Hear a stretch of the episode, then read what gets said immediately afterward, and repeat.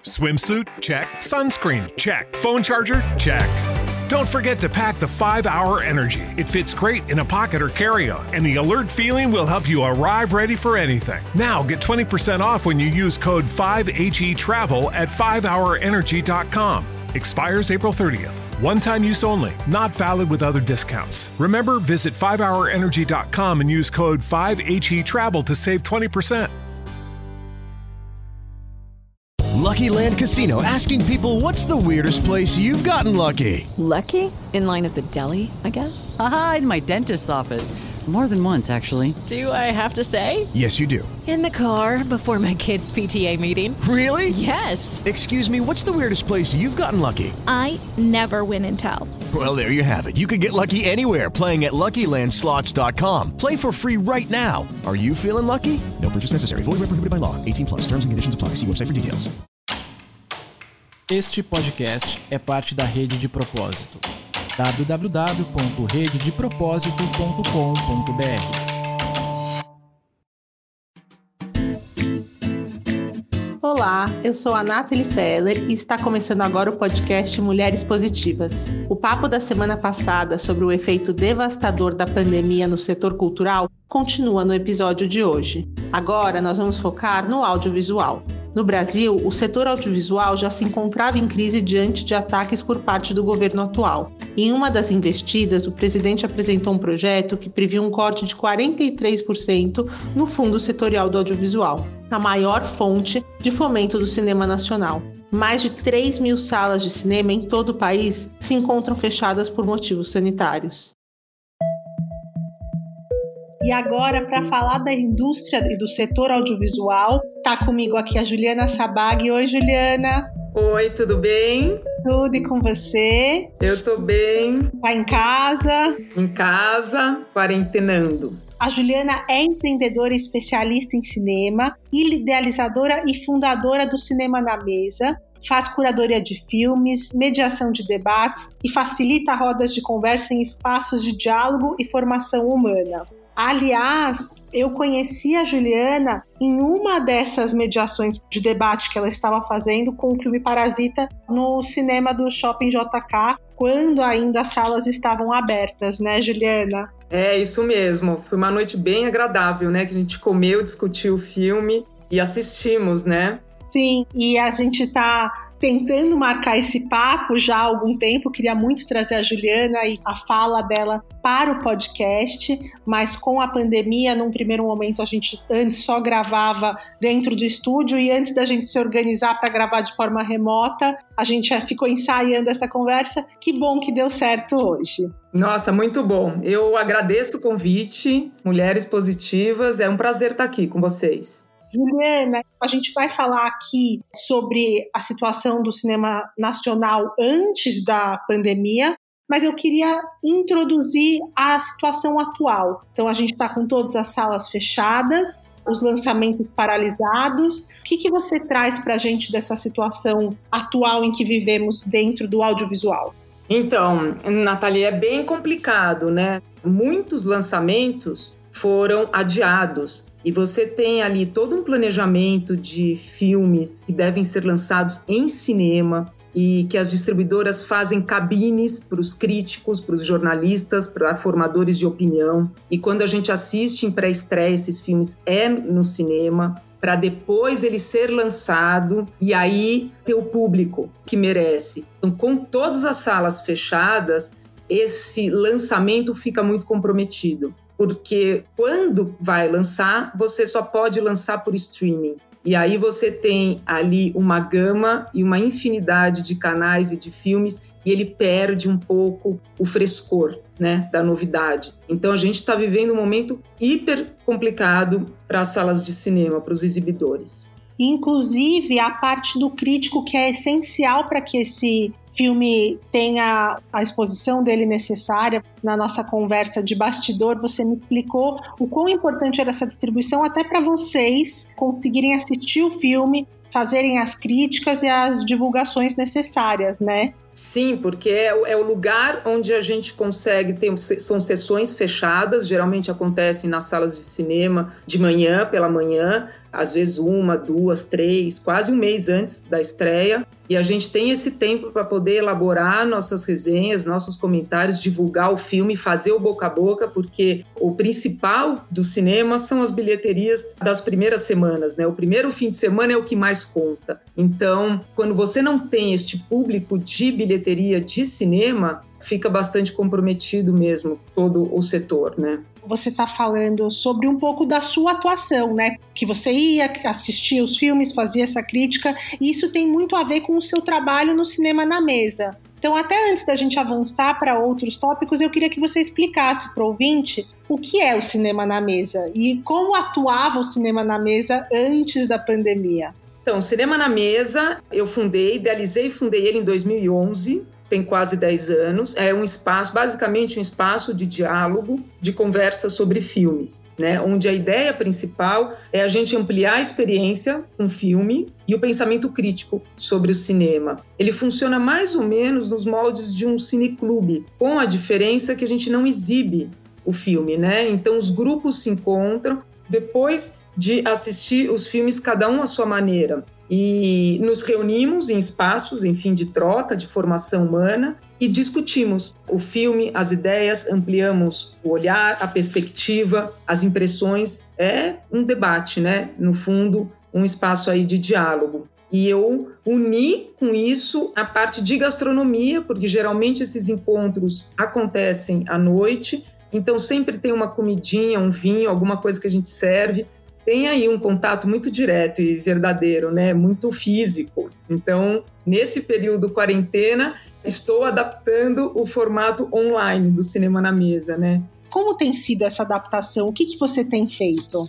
Então, os grupos que já existem são assinantes do Cinema na Mesa, são grupos fixos, que se encontram uma vez por mês para debater um filme e geralmente um filme em cartaz e que no caso agora eu tive já que adaptar, não é filme em cartaz, é filme em streaming. Mas a ideia do cinema na mesa sempre foi de trazer um cinema novo, atual, fresco, né? Então eu tento fazer a curadoria e buscar um filme recém-lançado em streaming. E aí indico para os grupos as pessoas assistem nos seus canais de preferência de streaming, que são inúmeros, a gente pode falar disso aqui depois. E a gente marca uma hora, um encontro, e eu tenho feito pela plataforma do Zoom. E os encontros têm sido incríveis, assim, é uma descoberta, assim, uma grata surpresa, porque existe um exercício da escuta muito mais potente do que o, o encontro ao vivo. As pessoas têm muito mais presença.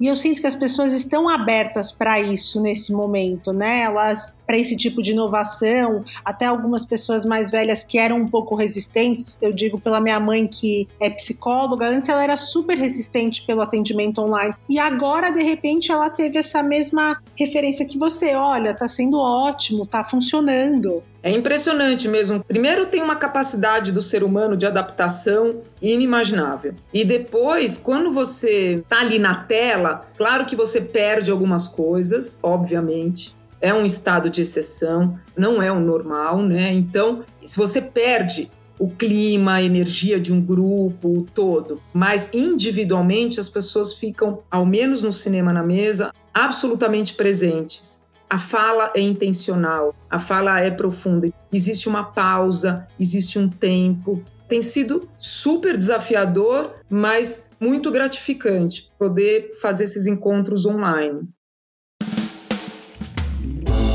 E aí eu queria saber, até antes da gente entrar um pouco mais na crise que a gente vive na indústria do audiovisual, qual é a sua análise do avanço do cinema nacional na última década, vamos dizer assim? Porque os últimos dois anos já tem sido um pouco complicado por conta do governo, mas qual é o avanço do cinema nacional nesses últimos dez anos? Eu diria até que nos últimos 15, 20, o cinema ele recuperou depois de ter ficado nos anos 90 com a extinção da Embrafilmes, e aí você não tinha mais a indústria de cinema, desapareceu. E aí ele foi retomando aos poucos todo o vigor, inclusive o prestígio internacional. Começou-se a produzir muito mais filmes nesses últimos 15, 10, 15 anos. Nosso cinema foi exportado para o mundo inteiro, foi premiado no mundo inteiro. Então você consegue ver efetivamente uma indústria formada. Você tem uma indústria formada de cinema no país e que gera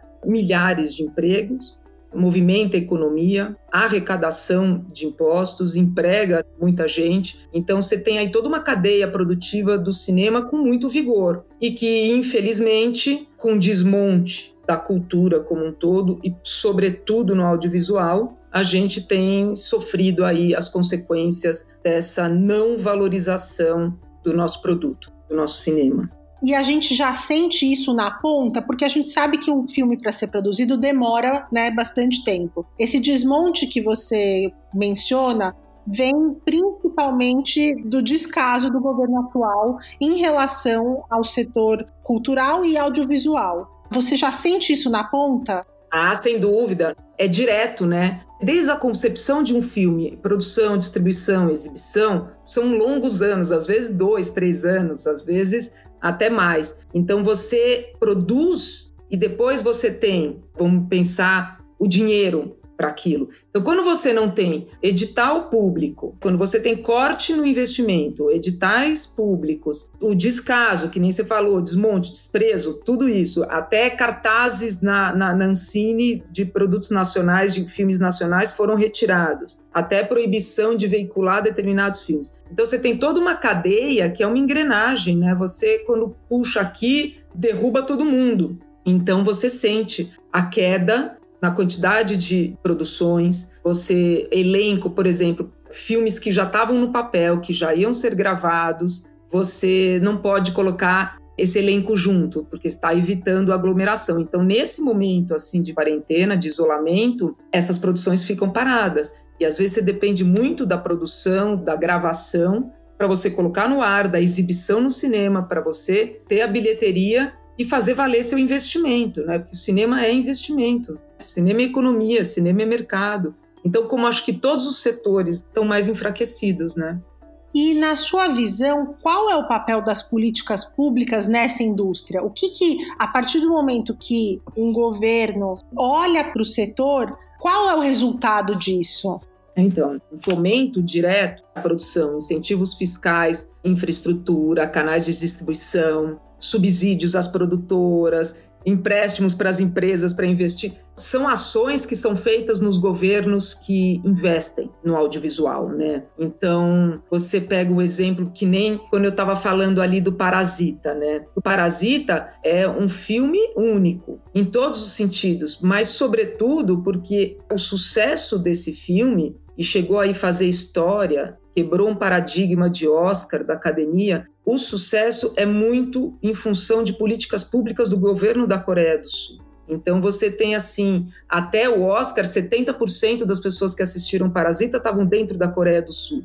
Então, se você não investe no cinema, se você não fomenta, não apoia, não cria condições para ele se desenvolver, você não está ajudando nesta valorização, nesse vigor, nesse crescimento dessa indústria o papel do governo é essencial. Você tem políticas públicas municipais, mas as municipais também dependem das estaduais, que dependem das federais. São Paulo é um caso raro, que a gente pode falar daqui a pouco.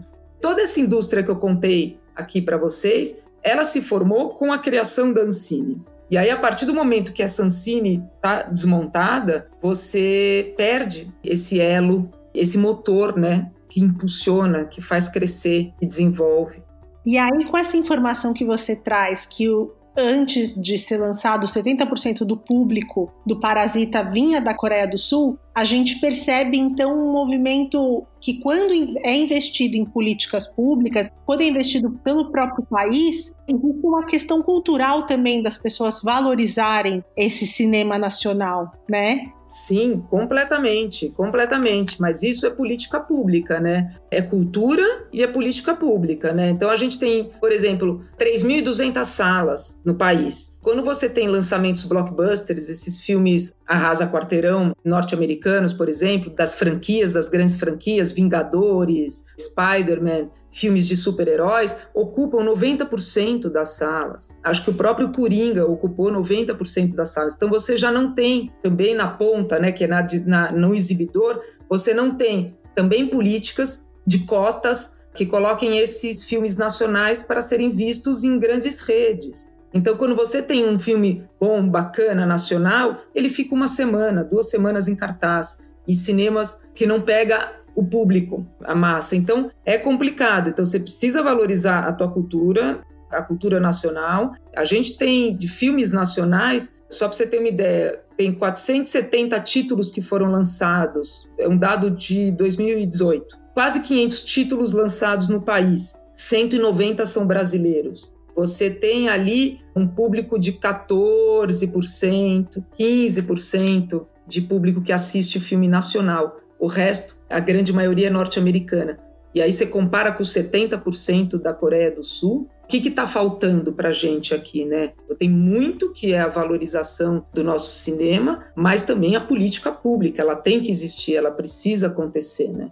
E além disso, eu lembro nesse encontro onde eu te conheci, quando você estava falando sobre o Parasita, você falou da originalidade do roteiro, né? Que era algo único. O Parasita, ele não é comédia, ele não é drama, ele é tudo junto. E isso é muito algo também da questão da valorização da cultura e, e do cinema nacional, no caso da Coreia do Sul. Para eles não fazerem uma cópia, por exemplo, desses blockbusters e fazerem algo extremamente original, né? Sim, eu acho que o que falta muito aqui no nosso país e nesse governo especialmente é a percepção. Acho que é sobre isso, né? A percepção da importância dessa indústria criativa do audiovisual. Quando você percebe a importância e cria mecanismos para movimentar essa economia, né, para gerar mais desenvolvimento, arrecadação, crescimento, você consegue esse resultado. Então, você começa num trabalho de incentivo de roteiro, né? E aqui a gente pode falar de um projeto super bacana que foi criado há menos de dois anos, ligado ao Instituto Olga Rabinovich, chama Projeto Paradiso, e é um projeto incrível que investe em formação, em desenvolvimento de talentos, em formação profissional com programa de bolsa, mentoria, curso, estudo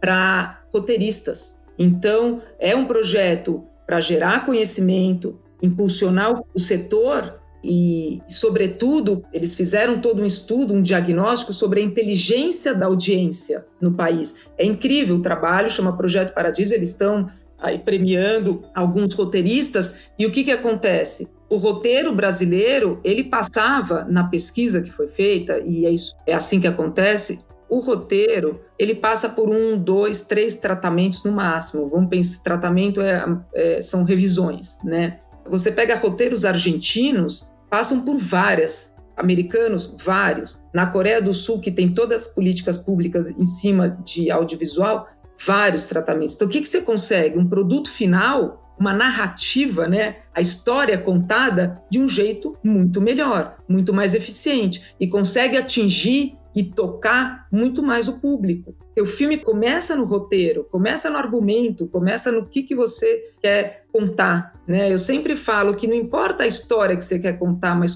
como você quer contar. E o como no Parasita é uma coisa extraordinária. Né? A maneira como é construído o filme. Então, assim, você tem ali uma direção impecável. Isso é uma coisa que a gente vem cada vez crescendo mais, cada vez ficando mais parrudo nossos roteiros. Tem filmes brilhantes brasileiros nos últimos anos, que nem se comentou, nos últimos 10 anos, produções incríveis. E tomara que cada vez mais tenhamos esses incentivos para a gente poder continuar escrevendo trazendo narrativas que interessam, né? trazendo narrativas que são relevantes para o público. Então, isso é fundamental. Outra iniciativa que eu queria contar para vocês é o que faz uma sala de cinema. Por exemplo, o Cinesala, que fica em Pinheiros, ele é minha segunda casa, né? O que, que ele fez para manter o cinema vivo? Você compra pipocas, uma quantidade X de pacotes de pipoca, e quando ele reabrir a sala, você vai ter lá seu recibo, seu comprovante. Quando reabrir a sala, você vai pegar essas pipocas que você comprou agora na época da quarentena é uma maneira, porque os cinemas também arrecadam bastante com as guloseimas, com as pipocas, né? Ali tem um bar que é incrível, Baruch. Então, o Cinesala fez isso. Então, tem algumas ações sendo feitas por exibidores e que eu acho super bacana, né? Eu mesma comprei já um monte de saco de pipoca. Isso faz muito parte do nosso sistema de crowdfunding, né? Que é a pré-venda para que o setor consiga se organizar e aí no momento que voltar ele tenha pelo menos sobrevivido a isso. Muito legal essa iniciativa.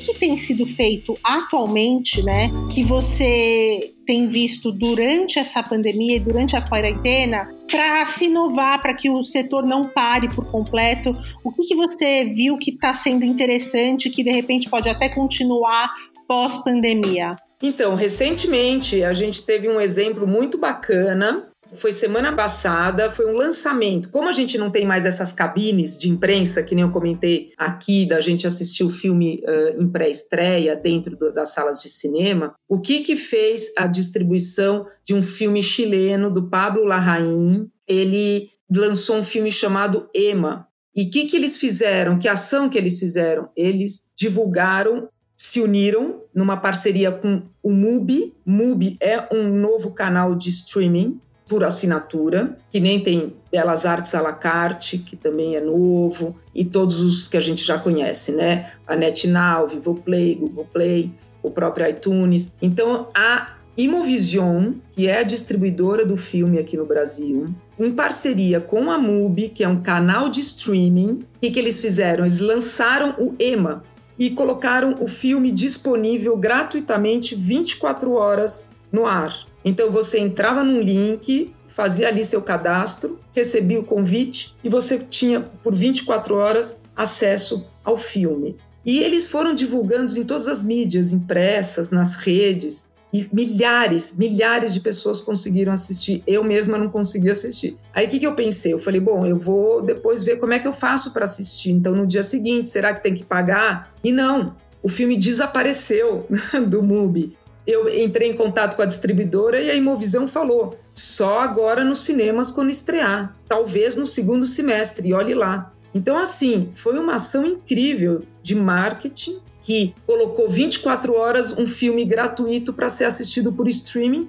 bombou a divulgação e tinha Gael Garcia, tinha atores conhecidos, tinha uma atriz chilena que falou antes para a plateia, antes da exibição do filme. Então eles fizeram ali um lançamento, vamos pensar assim, virtual, com alcance imenso, que é incrível, né? Milhares de pessoas assistiram. Gerou essa expectativa de que preciso estar ali naquele momento, quase como uma pré-estreia mesmo, né? Quem foi, foi, quem não foi, agora só quando lançar oficial. Só quando lançar oficial nos cinemas e sabe-se lá quando, né? Porque os cinemas também estão se preparando para esse retorno mas ninguém sabe como vai ser, né? ainda mais cinema, sala fechada, aglomeração, fila, cadeiras umas do lado da outra, por mais que trabalhem higienização e tudo, é uma questão assim, os, os exibidores estão pensando como vai ser essa reabertura, né, das salas. Eu imagino que pensando aí na abertura, né, e na volta à normalidade, realmente os pontos de aglomeração, como eventos, cinema, vão ser um dos mais prejudicados pela própria conscientização das pessoas, né, do medo, da insegurança. Sim, acho que isso tem, tem o seu lugar como outros setores também serão prejudicados, casas de shows, a indústria cultural como um todo bastante prejudicada por conta dessa quarentena, né? Mas, por outro lado, as pessoas não deixam de ir ao cinema, né? Não, e dá uma saudade, né, de num cineminha numa sexta-noite. Não, é assim, eu tô sentindo muito. Eu tô sentindo muito. Então, assim, é incomparável a experiência, né? Incomparável. Eu espero que a partir disso, já que estão muito em casa e vendo os filmes em casa, consigam até valorizar mais uma ida ao cinema, né? Essa experiência que é completamente diferente. É completamente diferente. E eu, eu entendo que também o valor dos ingressos é um valor que exclui. A grande maioria da população não consegue ir por conta do custo. Os preços dos ingressos são altos para a grande maioria da população. E também os cinemas estão todos concentrados, né? A grande maioria também, Zona Oeste, Centro, tão longe das periferias, mas as pessoas que frequentavam cinema, essas estão sentindo falta e vão voltar a frequentar. Pode ter um cuidado aqui, outro ali. O cinema nunca deixou de ter sua importância, sua relevância. Quando veio a televisão, as pessoas do cinema falaram: agora a gente perdeu o nosso espaço, acabou, vão fechar as salas de cinema. Porque a televisão foi um grande acontecimento. E não, as pessoas que iam ao cinema e tinham a experiência da sala escura, da tela grande, elas não lançariam mão desse encontro, porque ele é um encontro coletivo, né? Eu falo que é, como, é como sonhar o mesmo sonho, né? Você tá ali, mergulha, sonha no filme e você sonha o mesmo, a risada em uníssono, né? Dentro de uma sala de cinema, ou aflição, são sensações que eu, pelo menos, tenho sentido muita falta nessa quarentena, porque é uma coisa muito do coletivo essa nostalgia de repente pode nos trazer um alerta, principalmente para o setor privado, olhar para isso e entender como, através de patrocínios e parcerias, pode subsidiar para que isso seja de uma certa forma mais democrático, né? Por exemplo, a gente sabe cinemas que são patrocinados subsidiados, a gente tem valores de ingresso mais baixos para que todo mundo consiga ter acesso. Sim, sim. E as salas, você tem lá o, o circuito SP Cine, que é um braço da Ancine, por exemplo, em São Paulo, empresa de cinema e audiovisual de São Paulo, né, que hoje é presidida pela Laís Bodansky, uma cineasta incrível e que está fazendo assim um hiper trabalho bacana na SP Cine, né? Como gestora, porque ela é cineasta e agora ela está à frente do SP Cine. Sim, e acho que é uma pessoa que estava tá, dentro desse, desse mercado, está dentro dessa indústria, então ela conseguiu unir as duas coisas, né? O conhecimento prático de quem faz cinema e fez cinema a vida inteira com a gestão pública. E aí é uma iniciativa da Prefeitura de São Paulo, mas também tem esse foco no desenvolvimento do setor. E ela não está deixando a peteca cair é uma empresa de desenvolvimento, é uma empresa de financiamento, de implementação de programa e de política pública. Não é só cinema, né? É TV também, games e mídias, outras mídias, né? Então ela estimula esse potencial econômico, criativo. E aí eles criaram o SP Cine Play, que é o canal de streaming da SP Cine que você consegue ter acesso a muitos títulos gratuitamente. Hoje esse streaming também democratizou, né? Porque você tem esse acesso gratuito. Você não consegue pagar para ir ao cinema, mas você tem acesso a filmes que antes você não teria, nunca.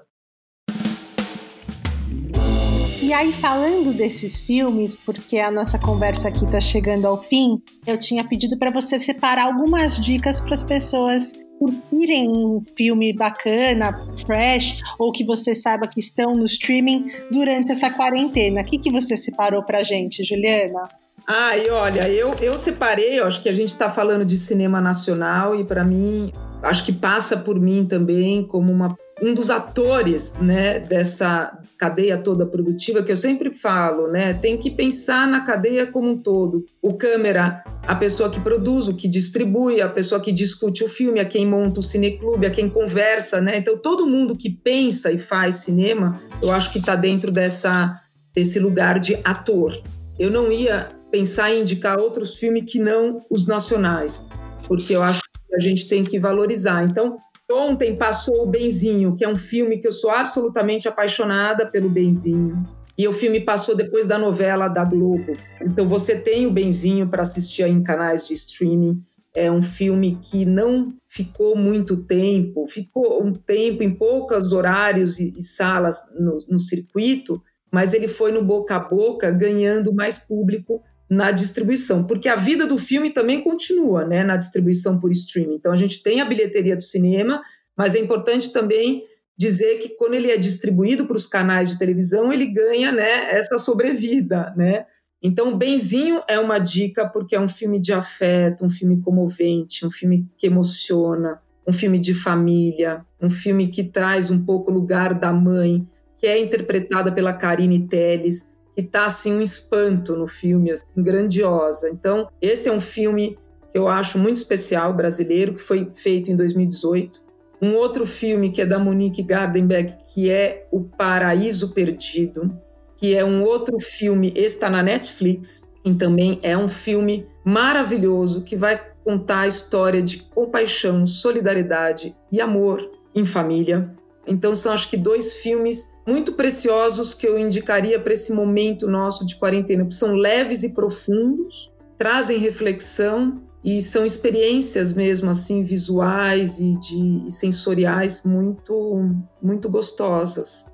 Eu acho que pelo que você conta um pouquinho dos dois, sem dar spoiler, é realmente muito oportuno para o momento atual, né? Que é o que a gente precisa de compaixão, do amor em família, para passar por essa todos juntos. Sim, sim, né? E para lembrar, né, um pouco que é o ser humano. Eu sempre falo, né? O ser humano já diz aí, né? O ser, hum... ser humano. E para a gente também valorizar o nosso cinema e quando tudo isso passar, como sociedade se organizar para que aconteça as políticas públicas que não estão acontecendo, para que a gente olhe com carinho para um setor que além dessa questão de nos entreter nesse momento principalmente, tem a questão econômica de uma cadeia inteira que ganha muito com isso, que sobrevive da arte. Então, eu acho que é um momento também das pessoas pararem para refletir sobre a importância do nosso cinema, né? Sim, exatamente aquilo que a gente falou, né? De, de, de percepção dessa importância e entender que é uma indústria que gera bilhões, empregos, identidade nacional, né? A gente não falou, mas é, além de geração de empregos, crescimento do setor, move a economia, arrecadação de impostos. Então você tem toda essa economia criativa, você tem um termômetro da nossa identidade, né? É uma construção da nossa identidade, é essa valorização. A gente tem muito essa coisa, o brasileiro, de valorizar, né, às vezes, a cultura que vem de fora. Então a gente tem que olhar um pouco mais para dentro. Essa quarentena faz a gente olhar para dentro, tem que olhar para o lado, para dentro. A gente poder valorizar o que é nosso seria o melhor dos mundos, né? Obrigada, Juliana, pela sua participação no podcast Mulheres Positivas. Eu que agradeço, foi um prazer ficaria aqui um tempão conversando sobre, sobre cinema e incentivo a essa indústria. Quando passar, a gente chama para você falar sobre as estreias nas salas de cinema. Opa, estamos aí com todo prazer, viu? Obrigada. Chegou ao fim mais um episódio de Mulheres Positivas. Espero que vocês tenham gostado e continuem ligados que já já tem um novo episódio no ar. Eu gostaria de convidar vocês para nos acompanharem diariamente pelo portal de propósito.com.br e pelas nossas redes sociais. Portal de Propósito no Instagram e facebook.com/portal de propósito.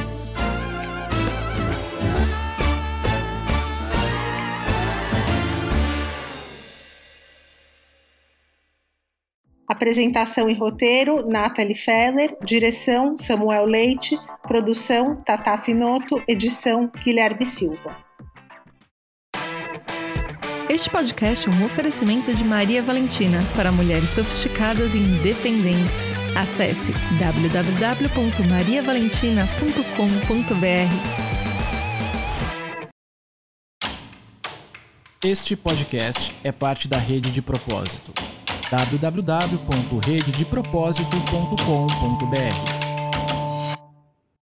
Hey guys, it is Ryan. I'm not sure if you know this about me, but I'm a bit of a fun fanatic when I can. I like to work, but I like fun too. It's a thing. And now the truth is out there. I can tell you about my favorite place to have fun Chumba Casino. They have hundreds of social casino style games to choose from, with new games released each week. You can play for free anytime, anywhere and each day brings a new chance to collect daily bonuses. So join me in the fun. Sign up now at ChumbaCasino.com. No purchase necessary. VGW. Void were prohibited by law. See terms and conditions. 18 plus.